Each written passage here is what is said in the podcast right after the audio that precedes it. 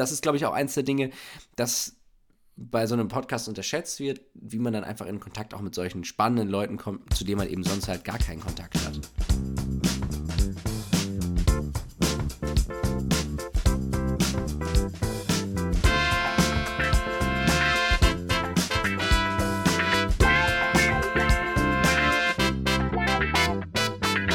Hallo Tim. Hallo Coco. Wahnsinn. Letzte, letzte Folge für dieses Jahr und auch unsere letzte Folge gemeinsam. Mhm. Weird. Ja. Wir, wir, wollen wahrscheinlich noch nicht zu viel sagen, aber es ist ein komisches Gefühl, gerade jetzt, wo wir eine Weile nicht aufgenommen haben, dann mal wieder am heimischen Schreibtisch zu sitzen und äh, den Quicktime-Player zu starten. Ähm, ja, ähm, aber ich, ähm, wir haben uns ja jetzt kein richtiges Thema vorgenommen, das kann man ja auch schon dem Titel der Folge entnehmen sondern wir wollen ja gerade, wie du sagst, den Jahresausklang mal nutzen ähm, und so ein bisschen darüber sprechen, was alles dieses Jahr irgendwie an Folgen geklappt hat, was vielleicht nicht geklappt hat, was wir hätten besser machen können, was gut gelaufen ist. Genau, und in Kombination dazu dann auch noch ein kleiner Ausblick, was im nächsten Jahr alles passiert. Ich kann schon mal vorwegnehmen, es wird sich ziemlich viel ändern. Ich freue mich natürlich wahnsinnig aufs nächste Jahr. Ähm, aber ja, einfach mal ein bisschen aufs Jahr gemeinsam zurückschauen. Und vor allem, wir haben uns jetzt ja auch, ich glaube, zwei Monate lang nicht gesehen, weil Tim und ich uns ja eigentlich immer nur im Podcast-Kontext sehen. Das heißt, ja, ich habe zwar jetzt gerade bei der Begrüßung nicht schön dich zu sehen gesagt, aber natürlich freue ich mich immer, dich zu sehen. Das ist, äh, ist sofort verziehen. Es ist ja auch einfach schwierig, sich zu treffen, wenn man sich überlegt, du bist irgendwie aus München, lebst aber in Tilburg, ich bin aus Bielefeld, lebe in Berlin. Ähm, es, es, könnten denkbar leichtere Umstände sein, und dann ist da noch diese Pandemie, aber die soll nicht, nicht das Thema sein. Ähm, lass uns doch vielleicht mal darüber eher sprechen, ähm, wo alles angefangen hat. Ähm, oder, oder wo möchtest du einsteigen? Willst du ganz woanders anfangen? ja, ich hätte jetzt tatsächlich anders angefangen. Ja, aber dann, wir können dann. auch. Nee, lass uns zur ersten Folge gehen. Das ist vielleicht gar nicht schlecht. Also, die erste Folge, die und da lohnt es sich allein schon drüber zu sprechen, weil die wirklich so anders war als die anderen Folgen. ähm, und eben auch die allererste. Ja, wenn du jetzt heute daran zurück, also daran zurückdenkst, ist das eher ein positives oder eher ein negatives Gefühl, das du mit dieser Folge assoziierst? Ähm, ich, ich wurde neulich tatsächlich gefragt von einer Bekannten, die sich bei Herrn Ninas Büro beworben hat im Büro, ähm, wie man sich denn vorbereiten könnte. Ich habe explizit den Podcast oder diese Folge nicht erwähnt. Ähm, oh nein. Aber, aber das ist eigentlich ist das ein gutes Zeichen, glaube ich, weil ich habe sie nur deswegen nicht erwähnt, weil ich, also mit Stand auf das, was ich so getan hat über das Jahr, halt fand, ah, da sind wir hinter unseren Möglichkeiten und hinter unseren Qualitäten vielleicht zurückgeblieben. Und deswegen habe ich gedacht, ich erwähne sie einfach mal nicht. Ähm, deswegen würde ich sagen, hm, wahrscheinlich eher ein Gefühl von, äh, ja, ja, nicht wirklich positiv, aber auch nicht wirklich negativ. Eher so, man hätte mehr rausholen können. Rückblickend würden sie wahrscheinlich anders machen. Ich glaube, das geht uns beiden so. Aber jetzt auch nicht wirklich negativ. Wie siehst du es? Ja, also die Folge war ja vor der Folge, während der Folge und nach der Folge ganz anders als alle, die danach gekommen sind. Ähm, vor der Folge, weil wir uns quasi nicht vorbereitet hatten. Wir hatten so ein paar Stichpunkte und Ideen, worüber wir sprechen wollten. Äh, während der Folge, weil wir inhaltlich dann irgendwie gar nicht zum Punkt gekommen sind und uns dann später aufgefallen ist, Gott, wir haben jetzt anderthalb Stunden mit dem gequatscht. Aber wenn man sich diese Folge anhört, was das Europaparlament ist, rafft man da leider immer noch nicht so hundertprozentig. Und nach der Folge, weil das dann mit dem Schnitt sehr aufwendig gewesen ist, weil du ja allerlei ähm, Probleme während der Aufnahme hattest und deine Tonspur nicht verwendbar gewesen ist, in Teilen zumindest. Und dann haben wir da am Ende noch was vorgeschnitten. Quasi, erinnerst du dich diese ersten 15 Minuten, wo wir quasi nochmal das Europaparlament kompakt zusammenfassen wollten, was wir dann auch in keiner anderen Folge mehr getan haben. Also ja, also ich, ich, ich schaue mit, also schon, ich, ich bin schon stolz, weil das halt die, die erste Folge war und es war aufregend und insofern ist es eine gute Erinnerung, aber richtig repräsentativ für das, was danach kam, war es eigentlich nicht. Nee, also gerade das war am Ende so ein Flickenteppich, den man, also da, da tut es mir mal für die Leute in unserem Team ja leid, die das dann äh, geschnitten haben. Wir waren es ja. zu unserem Lars, Glück ja nicht. Shoutout ja. an Lars, echt unser Hero, der sich da durchgekämpft hat. Ja, das war echt, das war echt heavy und eben die chaotischen Umstände. Also ich glaube, in keinem anderen Kontext war bis jetzt für mich der Begriff Feuertaufe so zutreffend, weil am Anfang, das passiert jedem Mal, ich habe irgendwie ein Glas Wasser auf meinem Boden verkippt, das war schon nicht so klug. Dann wollte ich die Folge natürlich mit euch nicht unterbrechen, habe im Grunde mit euch weitergesprochen und dann schnell nebenbei versucht, mit dem Handtuch das aufzuwischen. Dann haben meine Nachbarn angefangen, irgendwie in der Wand Nägel zu hämmern. Also schlechteres Timing geht nicht. Dann bin ich umgezogen und dann war ich im Nebenraum und da fiel mir auf einmal auf, dass mein Akku alle geht. Also es war, es war wirklich richtig kacke. stressig. Ah. Und ich währenddessen habe lauter Monologe geführt in der Hoffnung, um irgendwie die Stille zu überbrücken, die dann kam, weil du keine Fragen mehr stellen konntest. Ah, oh, Mensch. Okay, also weg von der Ninas Folge. Schöneres Thema. Hast du denn eine Lieblingsfolge von den insgesamt 14 exklusive des EYP-Spezials, die wir jetzt ausgenommen, aufgenommen haben? Mhm. Also, wer mir wirklich äh, kernsympathisch war, aber es waren zwei Leute tatsächlich, muss ich sagen. Also, wenn ich danach gehe, dann Katharina Barley definitiv. Und ich muss sagen, David McAllister fand ich gerade noch mal so im Nachgespräch beide echt ziemlich cool. Die Lieblingsfolge, die würde ich aber, glaube ich, nicht an der Person festmachen, sondern ich würde ähm, für die letzte tatsächlich gehen. Markus Ziener. Weil zwei Gründe. Das eine ist, ich hatte das Gefühl, man, man hat verschiedene Themen, die eigentlich auf den ersten Blick nicht so zusammenhängen, ganz gut miteinander verwoben. Also irgendwie so, was macht eigentlich die, also die inneramerikanische Sicht mit der so Außenpolitik aus und wie hängt eigentlich die Außenpolitik der USA gegenüber China mit der Außenpolitik gegenüber Europa zusammen. Ich finde, da war ich stolz drauf, da hatte ich das Gefühl, das hat gut geklappt. Und das andere, das hat auch mit Stolz zu tun, das war, dass ich dachte, man sah so eine Lernkurve endlich mal. Ich äh, mag den Begriff nicht, jetzt habe ich ihn doch genutzt, aber ich hatte das Gefühl, in der Folge hat man so ein bisschen gemerkt, da hat sich die Erfahrung der vorherigen 13 dann doch mal ausgezahlt. Also die letzte. Wie ist bei dir? Ja, also man muss halt auch sagen, Markus Ziener ist halt auch einfach so ein kernsympathischer Typ. Der hat ja die Episode danach auch noch auf Twitter geteilt und uns auf Instagram repostet und ach, der war einfach super nett. Also ja, und auch inhaltlich hat das in der Folge schon alles gestimmt und dann gab es keine großen technischen Schwierigkeiten. Also das war einfach eine runde Sache. Ähm, inhaltlich mochte ich auch die Folge mit Hans-Gerd Pöttering wahnsinnig gerne. Äh, Reminder, da ging es um die Geschichte der EU und vielleicht, vielleicht, weil ich natürlich hier die geisteswissenschaftliche im Bunde bin, ähm, Wahrscheinlich fand ich das deswegen so gut. Aber ich erinnere mich schon in der Vorbereitung hatten Tim und ich sehr unterschiedliche Vorstellungen dazu, wie diese Folge aussehen sollte. Ich wollte die Folge nämlich eigentlich damit beginnen zu fragen, ob es so etwas wie eine Geschichte der EU überhaupt gäbe. Also eine allgemeine Geschichte. Das war Tim schon viel zu tief und ich muss im Nachhinein sagen, stimmt. Aber ja, und dazu kam noch, dass mein Vater zu dem Zeitpunkt in demselben Kuhdorf gelebt hat, wo er aufgewachsen ist, Hans-Gerd Pöttering in Bersenbrück. Äh, das kennt auch wirklich kaum jemand. Ähm, das heißt, da hatte ich direkt einen Bonding-Moment mit ihm. Insofern, ja, ich glaube, die Folge war schon auch ganz oben mit dabei. Und dann natürlich die Folge mit unserem Diplomaten, mit Axel Berg. Die fand ich auch super. Ich glaube, die hat dir auch gut gefallen, gell?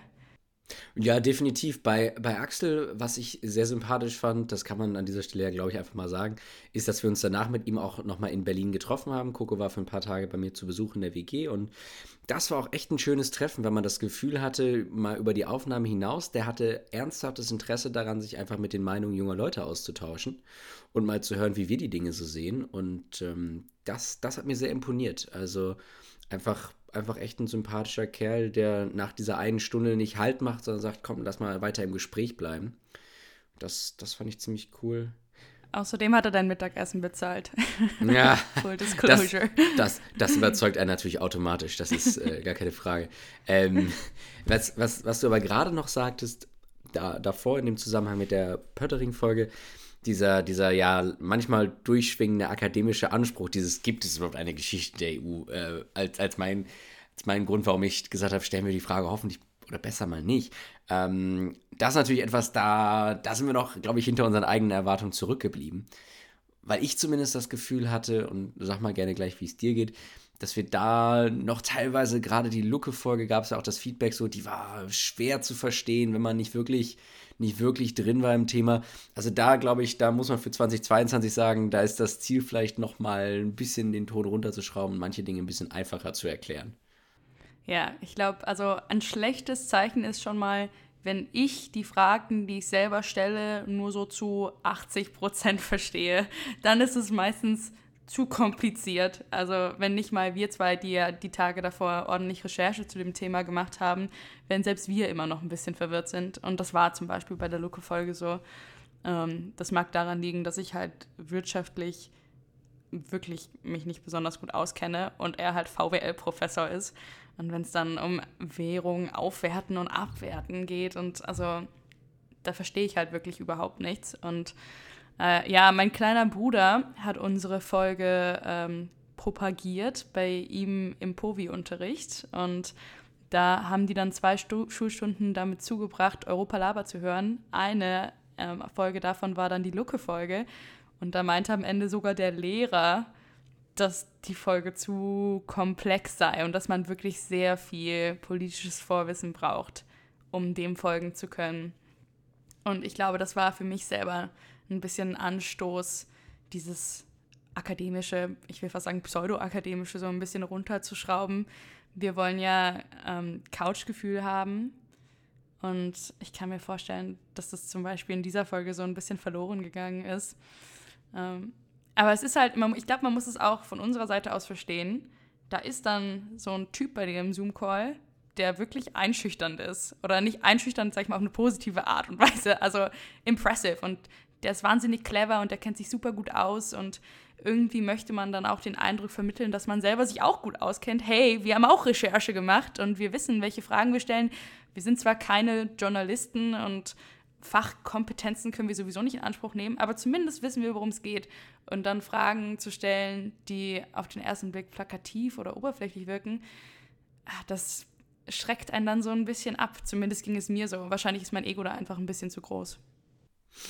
Mm, ja, ich kann es ich kann's durchaus nachvollziehen. Ich war auch bei Lucke, äh, muss ich ganz ehrlich sagen, also unabhängig von der politischen Meinung, einfach beeindruckt davon, mit was für einer Tiefe er da rangegangen ist wie, wie ruhig er auch versucht hat, uns das zu erklären, obwohl es ja ganz offensichtlich schwierige Themen waren. Mm, und äh, ja, also ich glaube, da, da kann man gerade bei der Auswahl der Gäste und so ein paar stehen ja zum Glück auch fürs kommende Jahr schon fest, vielleicht ein bisschen dran rudern, dass man da versucht, das vielleicht ein bisschen zugänglicher zu machen und da eher Themen dann und Gäste dazu zu wählen, äh, die das ein bisschen besser abdecken. Was ich, ja, sag ganz kurz, mir ist nur gerade aufgefallen, wir sagen die ganze Zeit ja die Folge mit Lucke, also natürlich mit Professor Lucke. Ach so, also, ja. Stimmt, er gehört ja zu den Side wenigen, Note. die... Er wollt, wollte sich ja. nicht duzen lassen, insofern hier nochmal erwähnenswert. Stimmt, das war auch immer so ein Act. Also mit manchen war das total entspannt. Ich erinnere, rückblickend, du darfst mich gerne korrigieren, ich glaube nur zweimal haben wir gesiezt, oder? Ja, genau, bei äh, ja. Herrn Professor Lucke und bei Frau Professor Kokott. ja, genau. Und, das, äh, beziehungsweise ich habe häufiger gesiezt. ich habe das, auch gesiezt. Ja, das, das haben wir dann immer versucht rauszuschneiden. Ich habe gesiezt, wenn ich nicht siezen sollte. Ähm, Tim hatte da weniger Hemmungen. Keine einzige.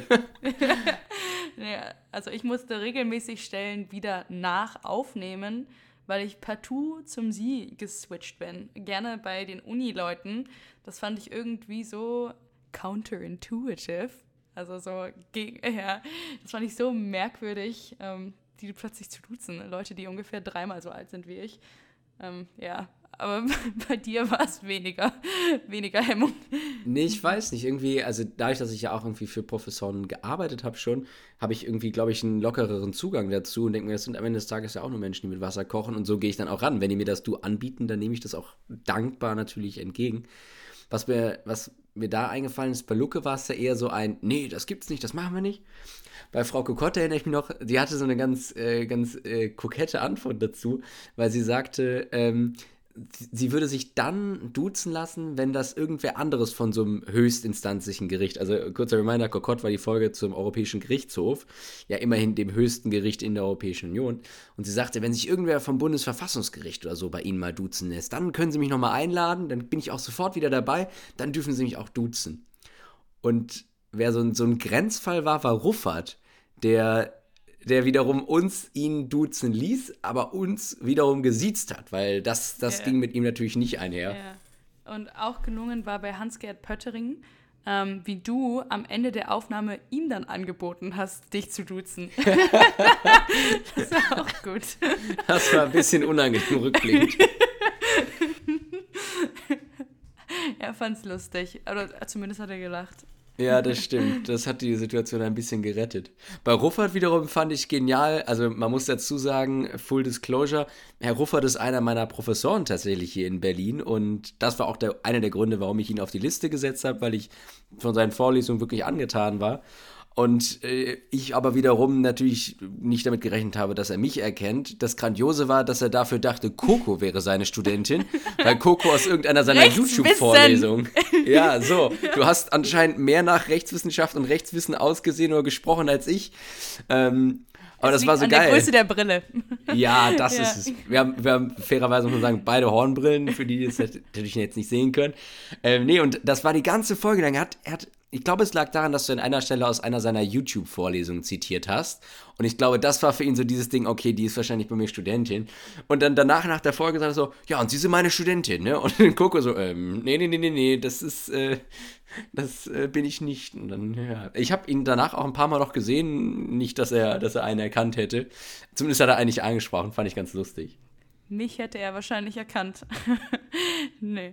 Aber äh, die Gabriele Gabriele Abels, ähm, unsere Gästin bei der EU-Kommissionsfolge, die war ja auch von der Uni. Und das war, glaube ich, die erste Folge, wo ich mich inhaltlich richtig gut vorbereitet gefühlt habe.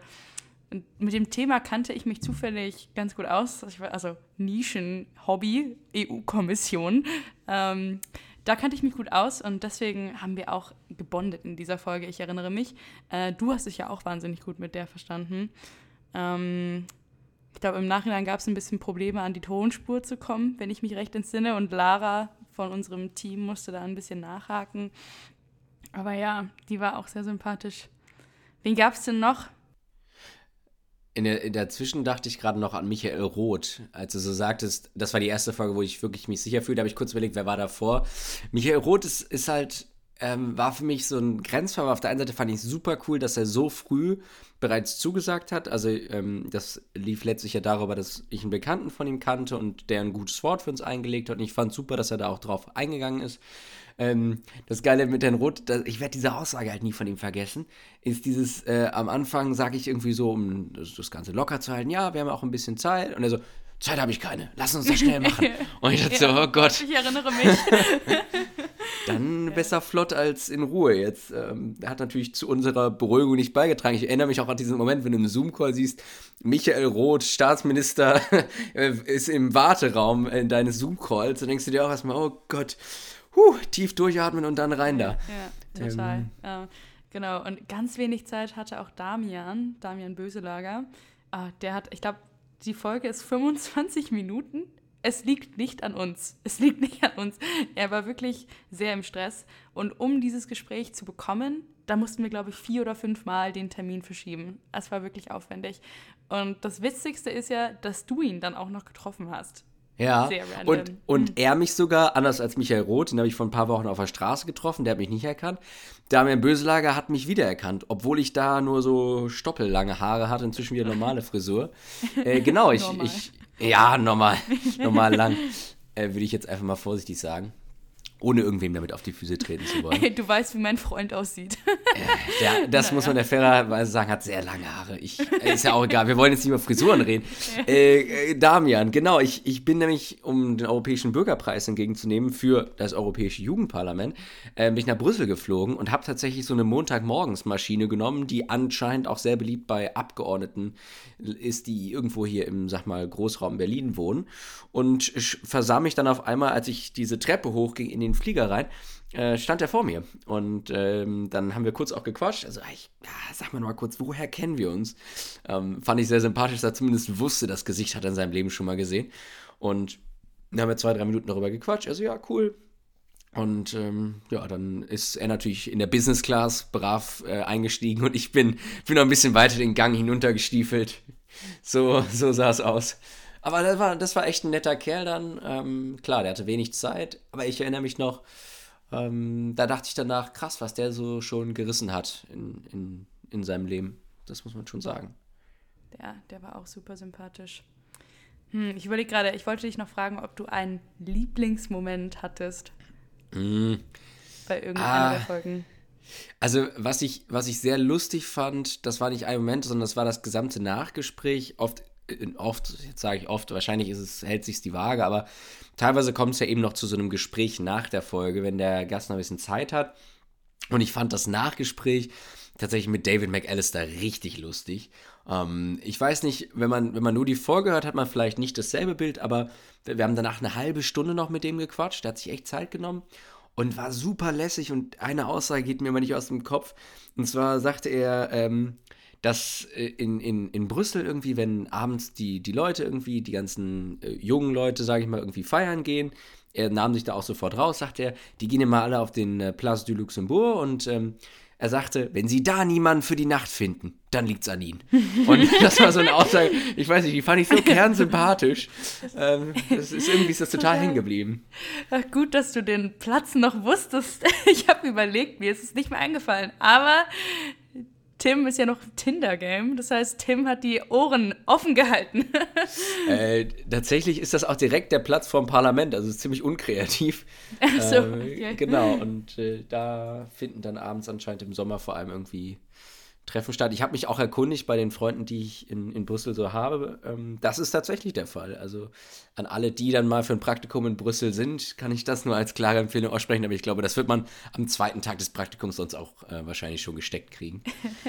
ähm, ja, aber genau. das sind halt Infos, wenn man nicht in Brüssel vor Ort ist, dann weiß man sowas halt überhaupt nicht. Und diese Eindrücke behind the scenes, so im Hintergrund da ein bisschen umherzustochern, das hat der David Mac, also das hat der McAllister schon sehr nett mit uns gemacht. Absolut. Hast du einen Lieblingsmoment umgekehrt? Ja, ich glaube, bei mir war es in der Rotfolge. Übrigens, ich hoffe, dass das nicht zu verwirrend ist für diejenigen, die zuhören, weil wir jetzt immer nur die Gästenamen benutzen. Und wir wissen natürlich automatisch, worum es in welcher Folge mit welchem Gast ging. Aber gut, wir haben uns damit auch deutlich länger beschäftigt als unser Durchschnittszuhörer, schätze ich. Naja, egal, man kann es ja alles nachhören. Aber ähm, in der Rotfolge ähm, da hatte ich ihn gefragt, ob er gerade im Homeoffice ist und die Fla Frage hinterhergeschoben, ob er im Homeoffice dann auch eine Jogginghose trägt. Und da hat er sich äh, persönlich berufen dazu gefühlt, mir zu zeigen, er trägt keine Jogginghose und stand dann auf und hat seine untere Körpermitte in diese Kamera reingehalten. und ich kann bestätigen, es war keine Jogginghose, es war eine totschicke Anzugshose mit Gürtel. Ähm, aber da war ich dann auch so ein bisschen überrascht. Das ist ein Ausschnitt von einem Politiker, den man in so einem ZDF-Interview nicht zu sehen bekommt und den Tim und ich da exklusiv hatten. Ja. Ich glaube, das war schon Highlight. Ja. Ja, das, das, das fand ich definitiv auch lustig und das, äh, umgekehrt denkt man sich natürlich mal gleichzeitig dann, schade, dass man das irgendwie nicht einfangen kann in den Folgen. Also seien es die Gespräche drumherum, sei es zum Beispiel auch also die Folge mit ähm, Frau Kokott, war für mich auch insofern cool, als dass sie, ich glaube, das war sogar im Nachgespräch oder im Vorgespräch, bin mir unsicher. Aber auf jeden Fall entlang des Weges sagte sie dann auch so, ja, Sie sind doch Jurist, ähm, und sie interessieren sich für Europa, warum, also bewerben Sie sich doch mal bei mir. So mit einer völlig, so völlig, so fast schon Entsetztheit, warum ich das bisher noch nicht getan hätte. Dann habe ich eben gesagt, dass ich mein Französisch nicht ausreichend fände und dann diese Aussage von ihr, ja, ich konnte auch kein Französisch, habe ich im Jahr gelernt. Fangen Sie jetzt an, Zeitung zu lesen, packen Sie Duolingo aus, dann können Sie das in einem Jahr und dann machen Sie bei mir ein Praktikum, ist doch ganz einfach. Ähm, das fand ich auch krass. Ich habe mich tatsächlich, das muss man vielleicht dazu sagen, auch wirklich beworben. Bin ja? auch jetzt, ja, ja, ja. Oh, äh, wow. Bin auch bin auch in, die, in das engere Auswahlverfahren gekommen, also die Grundvoraussetzungen stimmen. Aber das eigentlich ehrt das Frau Kokott nur. Sie rutscht gerade im Grunde erstmal die Liste runter derjenigen, die über Corona nicht kommen konnten. Und da haben sich leider ein paar angestaut. Das heißt, ich werde wahrscheinlich noch bis Mitte 2022 oder Ende 2022 warten müssen, bis ich dann mal vorbeischauen darf. Aber ähm, sie, beziehungsweise ihr Assistent, hat mich da sofort auf die Liste gesetzt, nachdem ich äh, mich gemeldet hatte. Das muss man ihr wirklich zugute halten. Also ich war, war echt positiv überrascht. Mal sehen, ob es am Ende klappt. Ähm, noch ist natürlich nicht eingetütet, aber alleine, dass man über so ein Gespräch wie ein Podcast nur über Zoom, das ist das ist, glaube ich, auch eins der Dinge, das bei so einem Podcast unterschätzt wird, wie man dann einfach in Kontakt auch mit solchen spannenden Leuten kommt, zu denen man eben sonst halt gar keinen Kontakt hat. Total. Ich glaube, das ist auch für mich das Highlight gewesen. Äh, Leute, die man eventuell überhaupt nicht kennt oder wenn dann mal aus der Zeitung oder irgendwie aus dem Fernsehen, dass man sich mit denen wirklich unterhalten kann und merkt, dass das halt auch, also sag ich mal, multidimensionale, interessante Leute sind, die sich wirklich auskennen. Und seither schaue ich auch anders auf, auf Zeitungsartikel. Also wenn da irgendein Zeitungsartikel ist, der sich wieder lustig macht darüber, wie unheimlich wenig Charme äh, Olaf Scholz hat oder sowas und sich da komplett das Maul über den zerreißt, da denke ich immer daran, ähm, dass wir mit diesen Leuten ja schon gesprochen haben und dass es auch Menschen sind. Und naja, ich glaube, das war für mich so die größte Lernerfahrung des Ganzen. Mhm. Das hat schon, hat schon echt Spaß gemacht jetzt entlang des Weges. Und vielleicht ist das ja auch der Zeitpunkt, um zu sagen, du bist weiter dabei, ich bin es aber nicht. Ähm, mm. Aber nicht wegen des Praktikums bei Frau Kokott. Also nein, nein, es liegt nein, nicht daran. Es, es, hängt im weitesten Sinne damit zusammen, weil es in meinem Studium zusammenhängt. Und äh, das hängt ja, hängt ja auch damit zusammen. Genau. Also vielleicht ist das der Zeitpunkt zu sagen, Coco gibt es weiterhin, mich gibt es in diesem Podcast ab Januar nicht, aber äh, Coco macht es natürlich nicht alleine, sondern es wurde für mich bereits eine Nachfolge gefunden. Ähm, und insofern gibt es dann neue Folgen. Und ohne jetzt zu sagen, welche Gäste wir fürs nächste Jahr geplant haben, sind ja bereits erste Gäste fix. Und mhm. das, es wird krass. Es wird, es, wird, es wird krass. Es wird die zweite Staffel, äh, die, die aus Geil. den Fehlern der, Fehlern der ersten hoffentlich ein bisschen lernt. Ja. Ähm, und wirst du es vermissen? Ein bisschen schon, klar. Also, äh, wir haben ja auch gerade, glaube ich, einfach im Gespräch nochmal gemerkt, was das für eine spaßige Zeit war. Und äh, unter anderem, was man dazu sagen darf, glaube ich, an dieser Stelle, jetzt, wo wir sowieso die Hüllen fallen lassen, äh, ist, dass wir auch eine, eine, Datei im Grunde hatten, in der wir von jeder Folge so ein paar Highlights aufgeschrieben haben.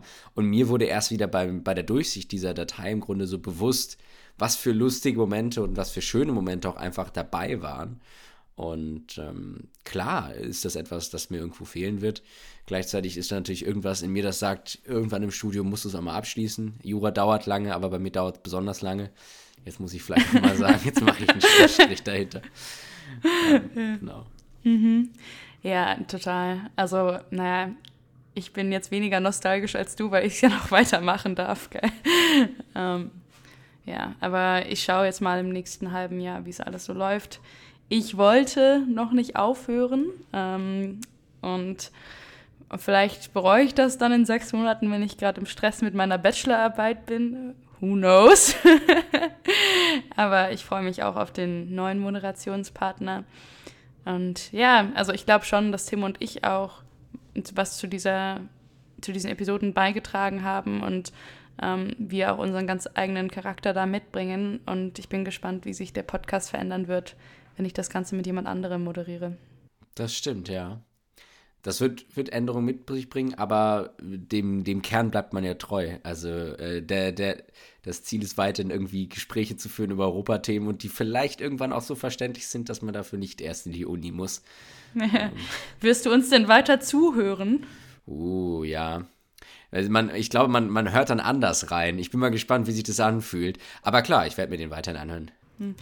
War Europa Laber in deinem Spotify Wrapped dieses Jahr mit dabei? ganz traurig, ich habe dieses Spotify-Rap nicht einmal geöffnet. Ähm, Echt? Ja, ich glaube, oh mein Gott. Mein, es war lustigerweise bei meinem Bruder, ähm, was, was, ich, was, ich, finde, was ihn sehr ehrt, weil das heißt, dass er diesen ja, Podcast total. hört. Und das ist jetzt, ja. ich sag mal, nicht so sein. Bei meinem Bruder war es nicht. oh, oh, oh, aber ja.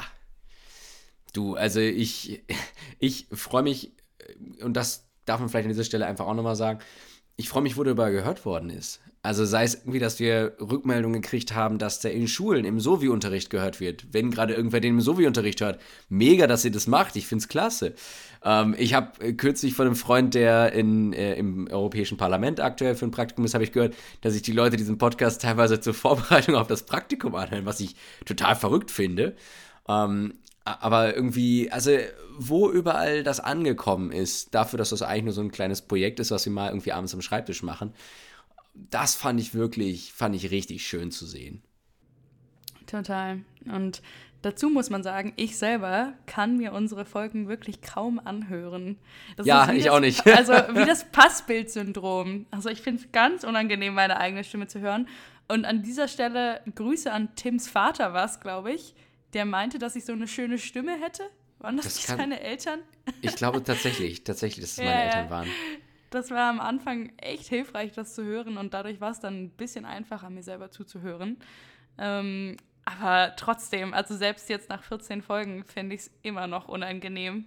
Nee, überhaupt. Ich kann es mir auch überhaupt nicht anhören. A ist eben dieses Passbild-Syndrom, witziger Ausdruck übrigens. Und das andere ist einfach, dass ich, dass ich ganz so das Gefühl habe, rückblickend, ah, da hättest du nochmal dran schleifen können, das hättest du anders sagen können. Oder da doppelt sich irgendwas total unnötigerweise. Also man ist ja dann unglaublich selbstkritisch irgendwie auch beim Nachhören und sieht dann die kleinsten Fehler an sich selbst, ohne zu erkennen, dass es ja auch eigentlich cool ist, dass es überhaupt bis zu diesem Punkt geklappt hat. Ähm, und deswegen, ich habe mir ja von unseren eigenen Folgen, es war immer ein richtiger Kampf, sich die anzuhören. Ich glaube, ich habe mir drei oder vier wirklich ernsthaft angehört. Da übrigens vielen Dank an dieser Stelle natürlich neben dem Schnitt vor allem an unseren Produzenten Simon, der, der sich eisern diese Folgen angehört hat ähm, für uns und dann das korrigiert hat, was noch nicht so lief. Genau. Ja, und Simon hat das gemacht, äh, Lars war dann natürlich auch wieder mit dabei. Ach ja, ich, daran haben wir jetzt gar nicht gedacht, aber wahrscheinlich sollten wir hier ans Ende noch eine große Dankesrunde packen. Das habe ich nämlich auch gerade noch gemerkt. Ja. Ja, also ähm, vor, großes Dankeschön an, unseres, an unser Themen- und Gästeressort. Äh, Hanna, Lara, Judith. Ich war so zeitweise mit dabei, du warst auch zeitweise mit dabei.